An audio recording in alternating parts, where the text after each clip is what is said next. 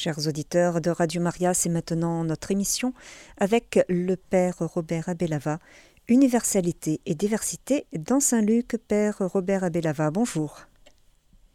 Bonjour madame, bonjour à tous nos auditeurs. donc je reviens à vous pour euh, continuer le thème, euh, notre découverte sur euh, le thème de l'universalité et la diversité dans l'évangile de Saint Luc après les trois premières émissions où nous avons commencé à, montrer que Luc était préoccupé vraiment, était préoccupé par euh, ce thème. Donc il recherchait euh, dans les discours et dans les paroles de Jésus-Christ, euh, des, traits importants, des traits caractéristiques qui donnaient une certaine ouverture à l'évangile du Christ. Et donc, nous allons poursuivre cette euh, requête, cette démarche, euh, aujourd'hui encore à travers un petit texte, un court texte qui n'a que euh, deux versets, mais ces deux versets nous donnent euh, aussi, comme pour les autres textes que nous avons déjà abordés, ils nous donnent euh, l'essentiel justement de, ce thème à travers les paroles et les discours de Jésus-Christ. Alors pourquoi ce thème? Mais Tout simplement parce que euh, le thème de la famille est très importante. La famille, c'est sacré, nous le savons. La famille, euh, c'est un lieu de vie. La famille, c'est c'est vraiment un lieu euh, de, de, de, rencontre. C'est là où nous nous ressourçons. Et c'est un thème que nous exploitons énormément dans notre vie de tous les jours. C'est encore avec beaucoup de joie que je voudrais parler de ce thème dans la famille. Et parce que déjà tout le monde a une famille et euh, même si on n'a plus des membres des familles sur le plan, on va dire, euh, consanguin, mais euh, on arrive quand même à trouver des membres de famille dans le périmètre de sa habitation ou là où on travaille. C'est dire que ce thème est très important, le thème de la famille. Et donc, je voudrais, à travers ce thème de la famille, voir comment Luc aborde ce thème et arrive à, à, le rendre beaucoup plus élastique pour que euh, qu'elle puisse euh, dire un mot, euh, qu'elle puisse, n'est-ce pas, s'étendre justement à tous les disciples de, de Jésus-Christ. Voilà, donc le texte que je vais aborder, c'est Luc 8, chapitre 8, Luc 8, versets 19 à 21. Alors, on a l'habitude de définir la famille comme une unité nucléaire, structurelle, très fermée limitée au sang, tout simplement. Alors, quand on dit au sang, on fait allusion au sang des parents, donc le père et la mère, donc à la paternité. On a aussi l'habitude d'étendre, euh, n'est-ce pas, euh, cette notion à l'acquisition d'un nom, du même nom. On est membre d'une famille, non seulement parce que on a le même sang, mais aussi parce que euh, très souvent on porte le même nom, le nom d'un ancêtre, n'est-ce pas, qu'on le donne à toutes les, toutes les générations. C'est ainsi qu'on définit les membres d'une famille, le père, la mère, les enfants, qui ont le même sang et qui portent un même nom. On pourrait aussi avoir euh, une extension assez large dans la mesure où la famille sera composée aussi des frères et sœurs du même tribu, d'un même village. Euh, euh, par exemple, dans des pays, euh, dans des pays orientaux ou en Afrique, on a une extension assez large de ce mot. Le frère, ce n'est pas seulement celui qui a le même sang que moi, ni celui qui a le même nom que moi, c'est aussi celui qui habite dans le même périmètre territorial, qui est de ma tribu ou de mon village. En ce sens, on retrouve dans les évangiles euh, le nom de quelques personnes qui sont apparentées au Christ. Nous retrouvons euh, cette conception euh, du mot famille dans, dans les évangiles aussi. Cette famille qui est étendue au père et à la mère, qui euh, ont le même sang, mais aussi euh, une famille étendue aux cousins, euh, aux personnes qui dépendent d'un même, ancêtre. On retrouve cela aussi dans les évangiles, hein, même dans la vie de Jésus-Christ. On parle parmi les familiers de Jésus, les membres des familles de Jésus. On parle de Jean-Baptiste, le fils de la cousine de Marie, sa mère. Ou encore, ou encore on parle de Jacques et de Jean, le fils de Zébédée, dont la mère, on le sait, Salomé, fait une intervention spéciale à Jésus dans Matthieu 20, 20, 28. On se rappelle celle qui a demandé que ce deux fils soient à côté de Jésus lors de son avènement. C'est un fait. Voilà. Donc, cependant, le Christ, dans l'enseignement que je voudrais vous présenter aujourd'hui, euh, voudrait euh, parler des autres membres de la famille ou d'une autre famille il voudrait présenter une autre dimension de la famille. Une famille qui n'est plus euh, limitée aux frères de sang, encore moins au nom d'un ancêtre, mais une famille dont l'unité se fait autour de la parole de Dieu. Il s'agit donc d'une famille au sens large, au sens spirituel. Une famille vraiment spirituelle unis autour de la parole de Dieu, autour du nom de Jésus-Christ. Alors, on peut citer euh, quelques-uns de ces personnes qui font partie de la famille de Jésus-Christ. On voit bien que c'est le Christ qui est au centre justement de cette famille-là. Il s'agit par exemple de Marie-Madeleine qu'on présente comme une amie de Jésus, celle fut guérie par le Christ, et celle qui fut finalement attachée euh, au Christ jusqu'à la fin de sa vie. On se rappelle que la Marie Madeleine, eh ben, c'est celle qui euh, a annoncé aux apôtres euh, la nouvelle de la résurrection de Jésus-Christ, quelque part, eh ben, cette femme fait partie de la famille de Jésus-Christ. On parle aussi de Marthe, de Marie, de Lazare, euh, c'est-à-dire euh, euh, cette famille qui habitait Béthanie, où Jésus s'y rendait régulièrement.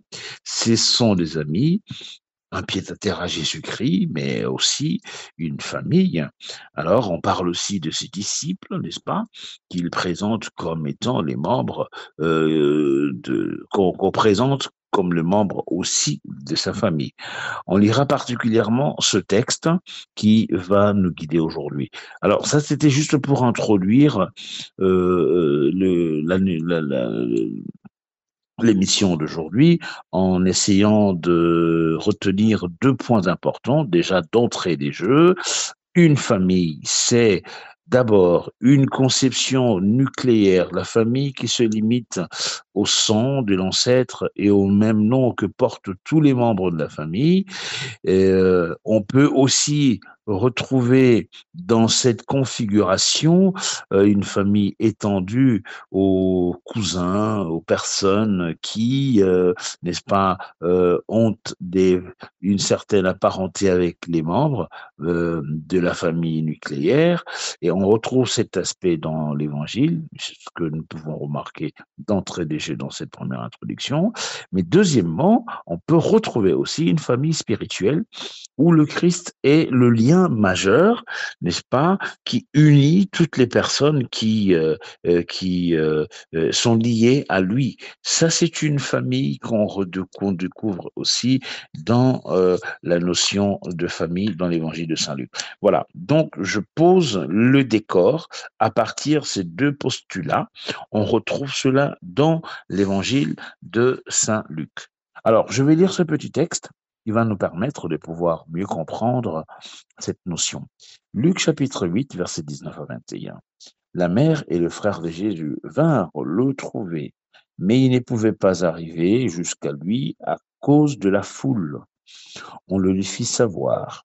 Ta mère et tes frères sont là, dehors, qui veulent te voir. Il leur répondit, Ma mère et mes frères sont ceux qui écoutent la parole de Dieu et qui la mettent en pratique. Ah, voilà, un petit texte qui euh, déjà nous introduit dans l'émission d'aujourd'hui. Quand euh, on voit ce texte, avant d'étudier ce texte, on peut relever un certain nombre d'informations que le texte nous donne. D'abord, il y a euh, l'expression la mère et le frère. N'est-ce pas, qui nous fait penser justement à cette unité nucléaire liée au sang et liée peut-être au nom. On retrouve cela. C'est ce que j'ai dit dans l'introduction. Et on retrouve cette deuxième conception de la famille nucléaire quand le Christ étend la notion de famille à tous les disciples. Ma mère et mes frères, eh bien, ce sont ceux qui écoutent la parole de Dieu et qui la mettent en pratique. Là, il ne parle plus de l'unité nucléaire, mais il parle d'une famille euh, spirituelle dont l'unité se trouve autour de euh, la parole. Alors, étudions un tout petit peu ce thème frère de Jésus-Christ. Qu'est-ce que ça signifie? Le frère de Jésus-Christ. On entend beaucoup de commentaires à ce sujet. Je voudrais tout simplement essayer euh, de comprendre ce, cette notion de frère, fraternité, le frère de Jésus-Christ. Qu'est-ce qu'on dit euh, à travers, qu'est-ce qu'on peut comprendre à travers cette expression? Et cette question, le frère de Jésus-Christ, euh, ben, on retrouve déjà cette euh, beaucoup d'occurrences dans l'Évangile, hein, dans les Évangiles, hein, quand on parle de, de frère de Jésus-Christ, dans Matthieu chapitre 12, 46, Matthieu 13, 55 à 56, Luc 8, 19, Marc 3, 31, Marc 6, 3, Jean 2, 12, Jean 7, euh, verset 3. On retrouve aussi dans les actes des apôtres, actes des apôtres chapitre 1er, verset 19, et même dans une lettre de Paul aux Galates, Galates chapitre 1, verset 19. C'est donc euh, pour dire que la question historique de frère de Jésus, va être une question de curiosité qui suscite des débats, euh, car elle met en cause, entre guillemets, la doctrine de la virginité de Marie. Beaucoup en parlent pour contester justement la notion de virginité de Marie. Et c'est là que justement euh, se trouve l'intérêt de, de cette petite étude que je voudrais euh, euh, faire pour comprendre la notion frère dans l'évangile des Luc, sinon dans la conception des Luc. Alors, qu'est-ce que ça signifie, frère de Jésus-Christ? Euh, la question est intéressante, comme je viens de le dire, pour, euh, pour les exégètes, mais aussi euh, pour le chrétien lambda, parce que souvent, en, mettant cette, cette question en exergue, beaucoup comme je le dis, veulent contester la virginité de Marie en disant que Marie a sans doute eu d'autres enfants après le Christ, n'est-ce pas? Et, donc, à partir de cela, il y, a, plusieurs hypothèses, plusieurs commentaires autour justement de cette notion. Je peux vous donner quelques commentaires euh, qu'on fait sur cette expression.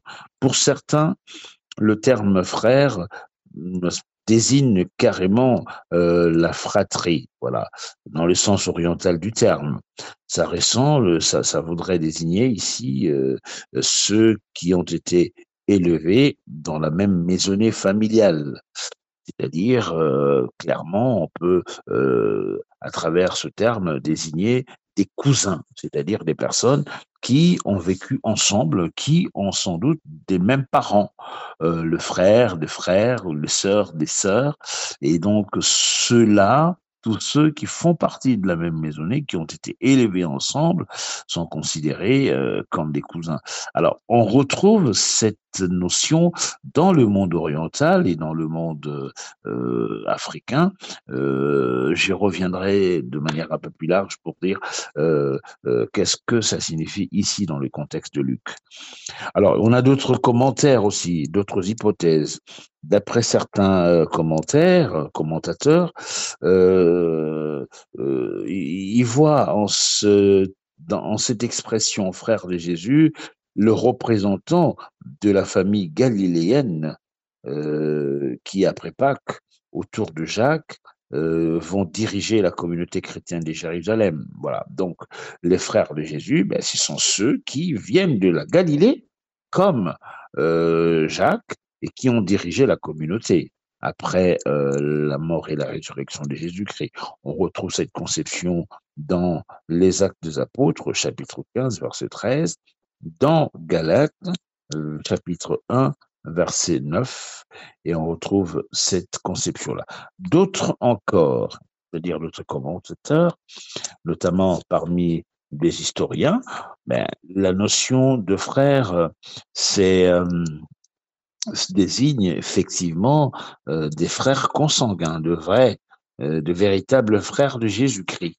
Euh, c'est-à-dire les cadets de Jésus-Christ. Et donc là, pour, pour certaines personnes qui tiennent cette position, ben, ils, ils affirment clairement que Jésus, disons, Jésus a eu des frères cadets.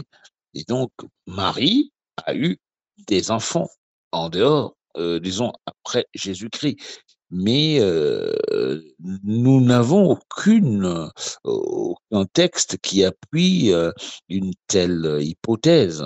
Euh, c'est, ça peut être vrai, mais devant des silences de texte, on ne peut vraiment pas engager une discussion, on ne peut jamais engager une étude relative à cela. Ça pourrait être vrai, mais le silence de texte ne nous permet pas de pouvoir euh, avancer euh, dans, cette direction-là. À mon avis, cette question euh, de frère de Jésus-Christ s'explique mieux sur un angle culturel, beaucoup plus culturel que textuel. Euh, par conséquent, le terme se comprend mieux comme euh, euh, l'ensemble des personnes qui font partie de la famille de Jésus-Christ, c'est-à-dire les membres de sa famille, comme euh, Matthieu et Marc l'ont traduit, sans que ça soit exactement compris comme des consanguins. En Afrique et en Orient, justement, le terme est extensible. Ici donc, le lien de fraternité est élargi et a pour critère non l'appartenance à un clan, mais euh, plutôt euh, à une adhésion de la foi. Moi, je crois que connaissant euh, Luc, la manière de présenter l'évangile et surtout abordons cette question de l'universalité, Luc s'appuie sur cette notion de frère euh, comme euh, étant une notion euh, qui, qui, qui, s'étend, qui, se structure autour d'une unité de la parole. Voilà. Et d'ailleurs, quand on lit, quand on essaye de lire dans l'évangile de Luc, il veut souligner cette dimension ecclésiale et fraternelle de la bonne nouvelle. la parole euh, est une unité de structure, le nom du Christ est une base pour pouvoir euh, euh unir toutes les personnes qui se retrouvent en son nom pour continuer sa mission. Il s'agit donc dans Luc d'une filiation reçue du Père. Regardez, euh, vous serez le Fils du Très-Haut. La vie ecclésiale s'inscrit ici dans la Nouvelle Alliance, célébrée plus loin lors de la scène et lors de la Passion. Voilà, c'est ça un peu pour clore un tout petit peu euh, cette question que je dirais que parmi toutes ces hypothèses-là, je pense, je pense, à mon humble avis, que euh, la notion de frère de Jésus-Christ euh, doit être comprise ici dans un sens beaucoup plus culturel, n'est-ce pas? Et donc, ce sens culturel est euh, mis en avant, euh, d'une part, euh, une certaine similarité, une certaine oui, euh, euh, un, certain lien que Jésus euh, tissait avec les membres de son village, de son clan et de sa famille, c'est ce qui a été à la base justement du choix de ce terme. Par contre, on retrouve dans Luc une extension beaucoup plus large de ce terme qui n'est pas que une certaine familiarité autour du nom et du lieu et même de la famille, même large qu'elle soit. Par contre, cette, euh, cette notion euh, devient une notion spirituelle parce que dans ce mot euh, frère, on retrouve toutes les personnes qui écoutent et qui suivent la parole du Christ. Le Christ devient ici le centre, euh, même le centre et le centre de cette parole et donc celui qui pourrait euh, euh, absolument euh, devenir le lien majeur et le lien qui structure justement cette, cette famille-là. Et donc, alors, on retrouve dans le mot, disons dans, dans, dans, dans, ce terme, le sens, la le sens de, de, cette fraternité qui se structure autour de, de des attitudes. L'écoute, par exemple, et la mise en pratique sont des verbes liés à la loi de Moïse. Nous en avions déjà fait la remarque lors du discours des béatitudes, euh, chapitre 6, verset 27 à 38, qui d'ailleurs comportait aussi cette dimension fraternelle et, et, et filiale.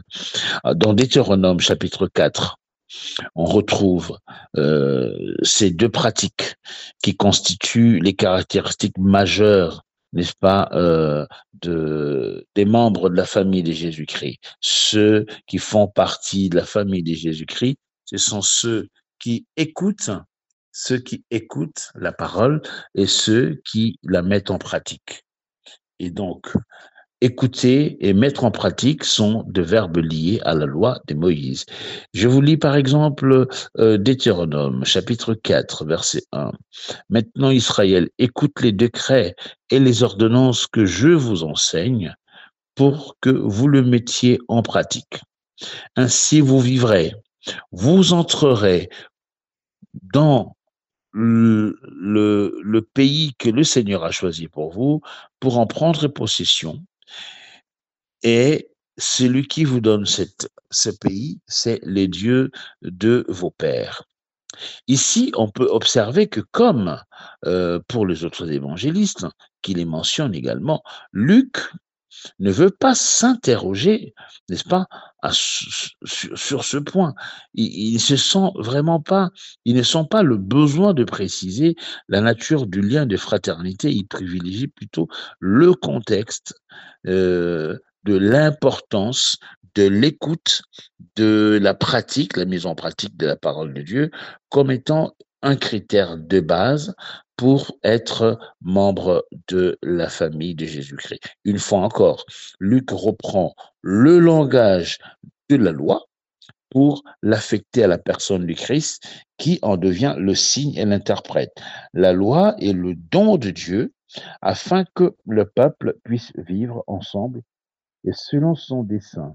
Ainsi désormais, la vie du disciple est sa nouvelle identité au sein de la communauté, née de la personne même du Christ, qui devient unie au Père, pourvoyeur de vie.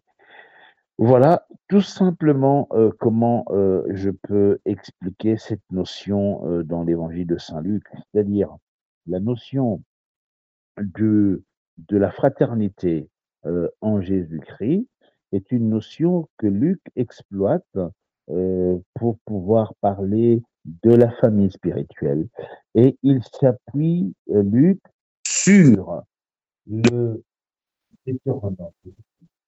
ceux qui écoutent la parole de Dieu et qui la mettent en pratique. Dans Deutéronome chapitre 1, on reprend la même phrase. Disons, Deutéronome 4 reprend, disons, euh, mais déjà, on garde en disant, maintenant Israël, écoute les décrets et les ordonnances que je vous enseigne pour que vous le mettiez en pratique. On retrouve ces deux attitudes-là caractéristiques de la fraternité de Jésus-Christ, la fraternité. Donc, Luc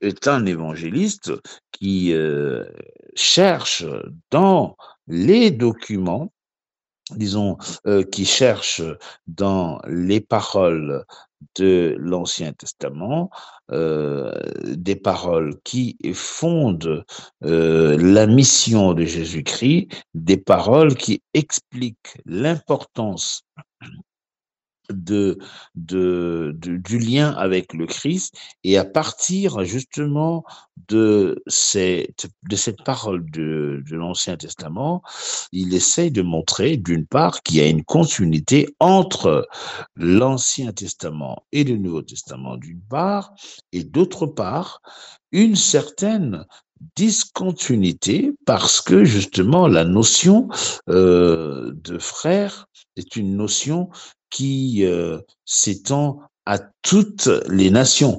Là, on ne parle pas seulement de juifs, mais on parle de toutes les, euh, nations. Le frère, ce n'est plus, euh, ce n'est pas le juif qui rentre dans le pays que Dieu a promis aux ancêtres de juifs, comme dit Deutéronome, mais euh, cette notion s'étend à tous les frères de toutes les langues, de tous les pays, de toutes les nations, parce que tous se retrouvent, n'est-ce pas, parce que tous sont unis à Jésus-Christ.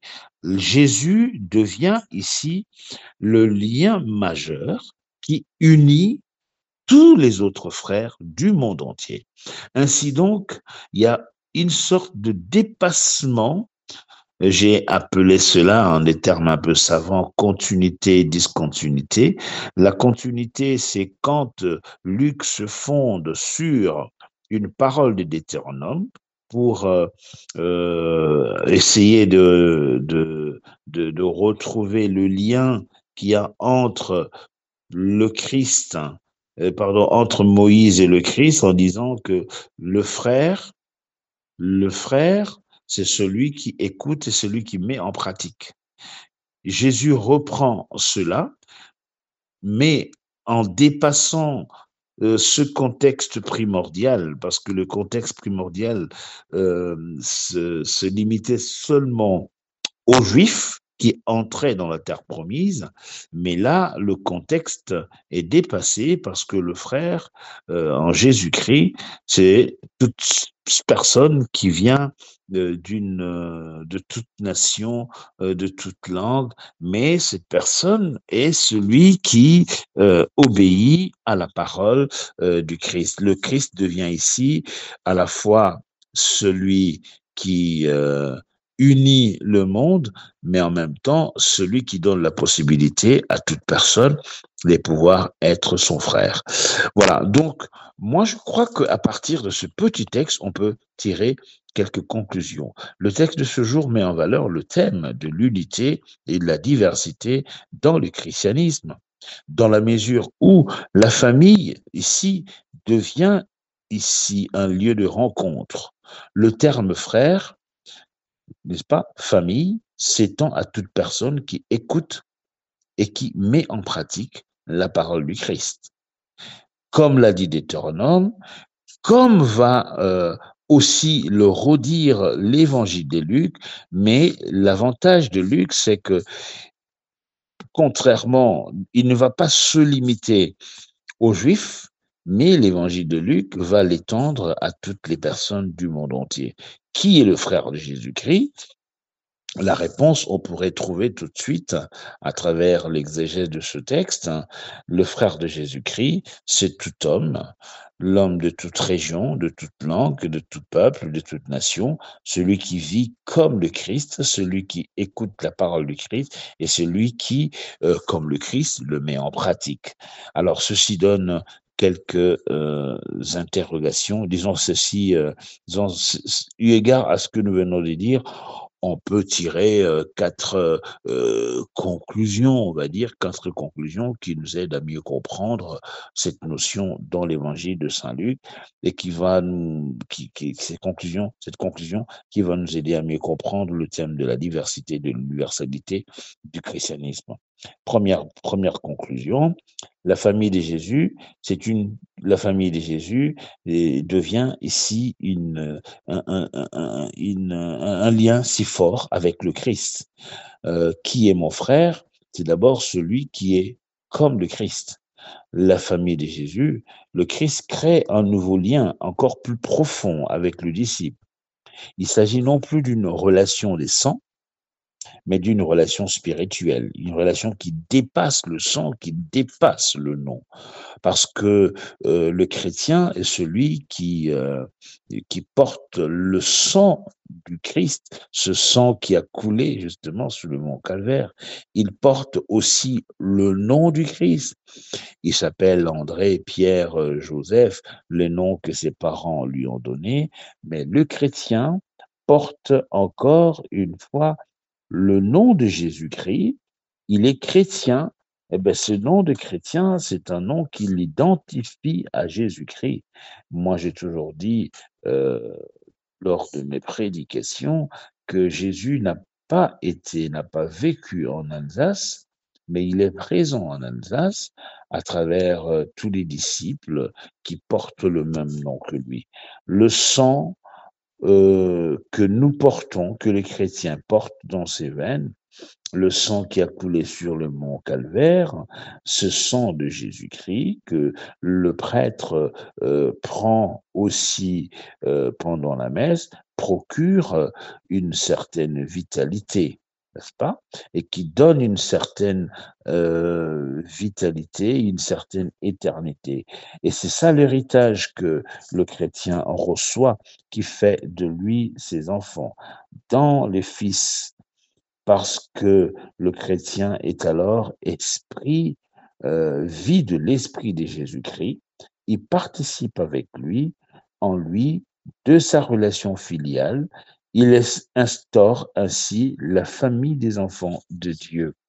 La réponse du Christ que nous lisons dans l'Évangile, euh, que nous venons de lire, n'est pas un mépris pour euh, sa mère ni pour ses frères. Le statut d'être frère et sœur dans l'esprit est encore beaucoup plus grand que d'être frère et sœur de sang puisque euh, nous sommes alors fils du Père de Jésus-Christ, notre Père du ciel. Il montre tout simplement euh, que euh, la meilleure façon de pouvoir étendre la bonne nouvelle dans le monde, c'est de pouvoir appartenir à cette famille-là qui écoute et qui met en pratique. Seulement, c'est de cette façon-là seulement que la parole euh, et la mission de Jésus-Christ sera étendue au monde entier par l'Église. Première conclusion. Deuxième conclusion, l'Église devient une vraie famille, une vraie famille. Et donc, on a parlé au début de la famille nucléaire, mais aussi euh, de la famille euh, structurée autour euh, du nom et du sang des patriarches, mais avec ces textes, l'Église, c'est-à-dire les lieux où sont convoqués tous ceux qui ont entendu l'appel de Dieu, tous ceux qui répondent à l'appel de Dieu, eh bien, cette Église devient une vraie famille. Il y a le nom du chrétien, qui nous unit, le sang de Jésus-Christ qui coule dans les veines de tous les enfants de Dieu et qui nous identifie, qui nous structure dans la même famille de Jésus. Jésus profite de cette interruption pour révéler quelque chose d'inattendu. Pendant qu'il était en train de prêcher, on, on lui interrompt on, fait une interruption à sa prédication pour qu'il révèle quelque chose d'inattendu. Et la véritable parenté avec Jésus vient de, cette écoute, écoute de la parole, plus que de lien du sang. C'est ainsi qu'agit Marie, la mère de Jésus, avant de le concevoir dans son sein, elle aussi a écouté Dieu. Elle a médité ses paroles dans son cœur elle les a mises en pratique. Elle a donc porté comme fruit virginal le Fils de Dieu lui-même.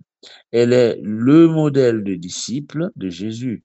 En l'écoutant et en nous identifiant à ses enseignements, nous ne sommes pas seulement ses disciples, mais nous devenons aussi frères de Jésus-Christ.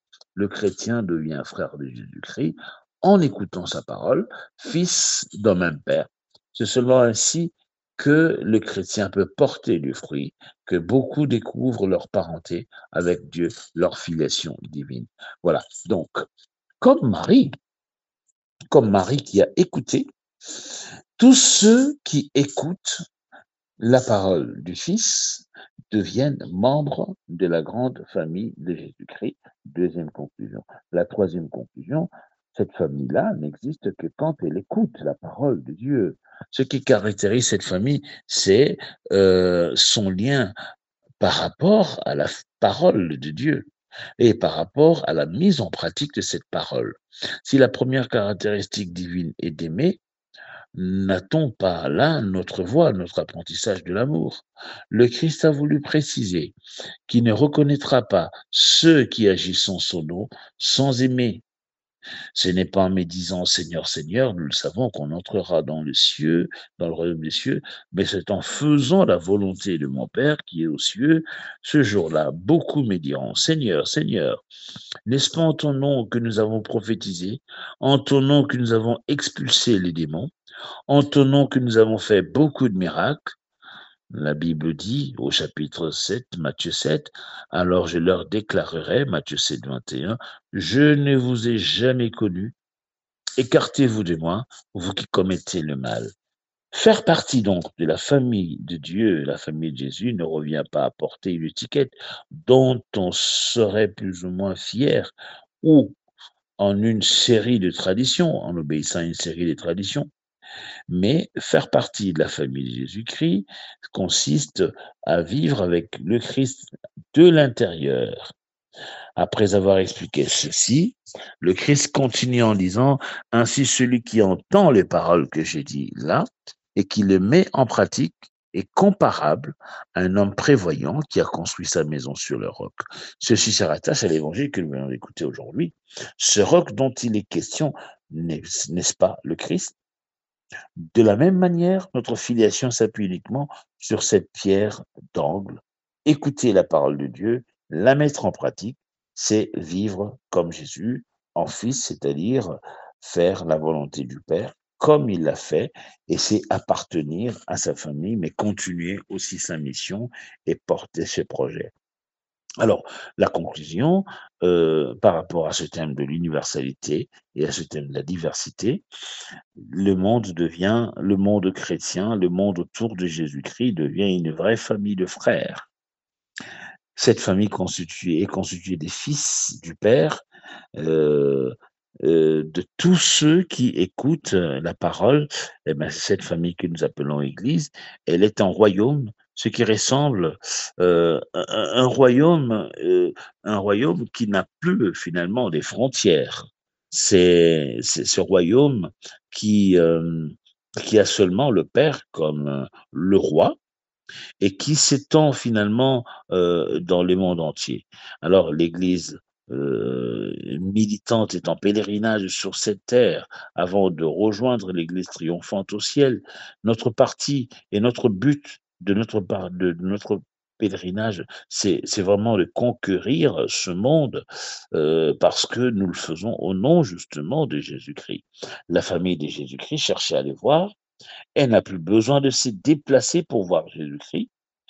Il est au milieu de nous. Jésus est au milieu de nous. Il vit en nous de cette présence intériorisée puisque son esprit, sa vie demeure en nous. Le royaume de Dieu, c'est donc un royaume qui est tout dedans de nous. Donc voilà, c'est cette notion que, euh, que, que, que, Luc voudrait mettre en exergue en parlant justement de la famille de Jésus-Christ, une famille qui se fonde sur l'écoute et la mise pratique, la mise en pratique de la parole de Dieu. Alors, quand on écoute ce texte, euh, c'est ça les deux conclusions, euh, disons, les, la dernière parole que je voudrais euh, donner pour mettre un point final à l'émission d'aujourd'hui.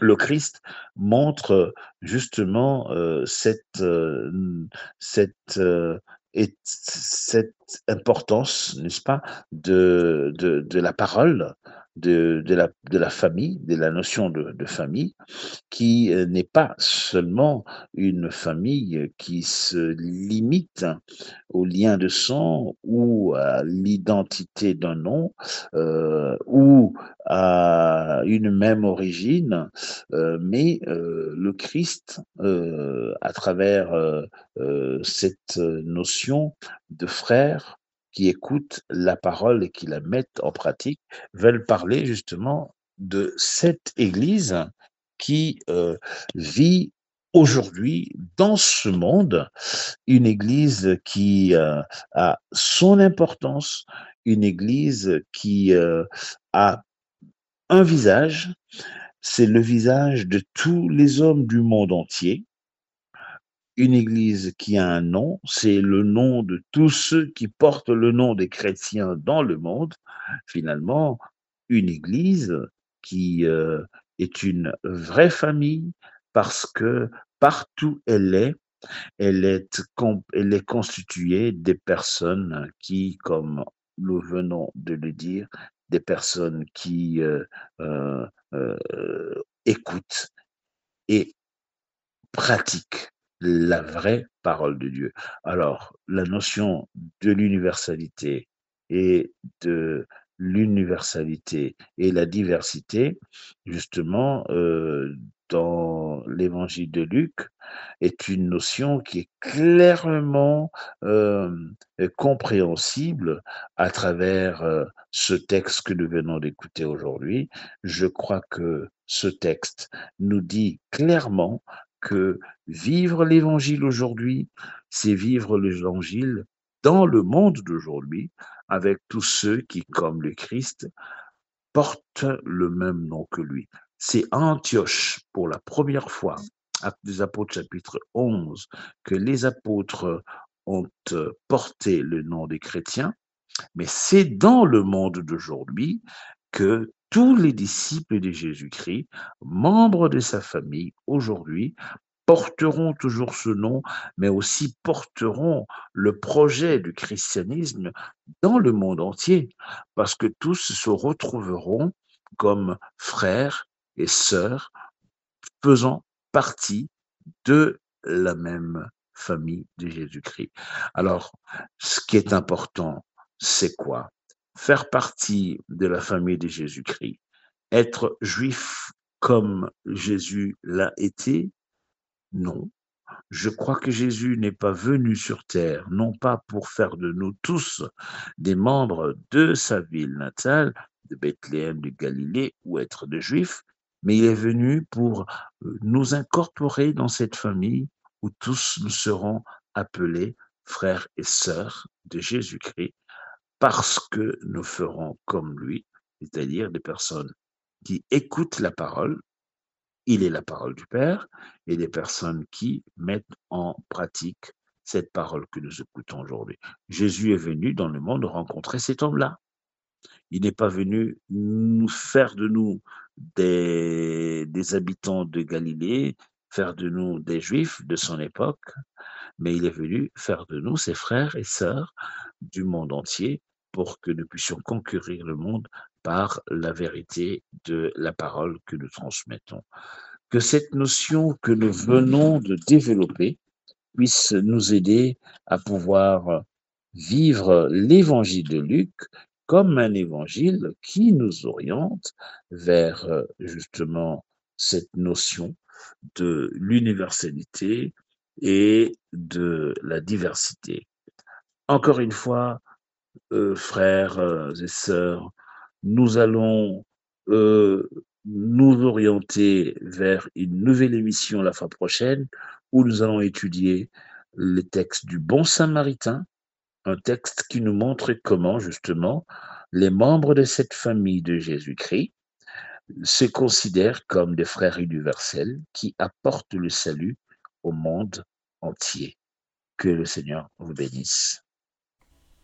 Chers auditeurs de Radio Maria, c'était l'émission Universalité et diversité dans Saint-Luc avec le père Robert Abelava euh, qui nous a parlé aujourd'hui de la famille et vous pourrez réécouter cette émission en podcast sur notre site internet www.radiomaria.fr.